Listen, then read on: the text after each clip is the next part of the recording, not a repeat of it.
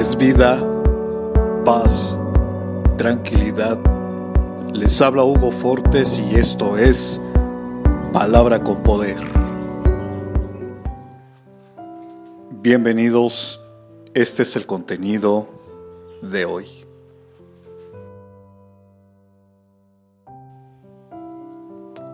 A su lado todo es más seguro porque encuentro paz.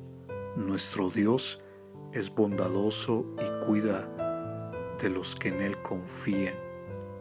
En momentos de angustia, Él nos brinda protección. Nahum capítulo 1, verso 7.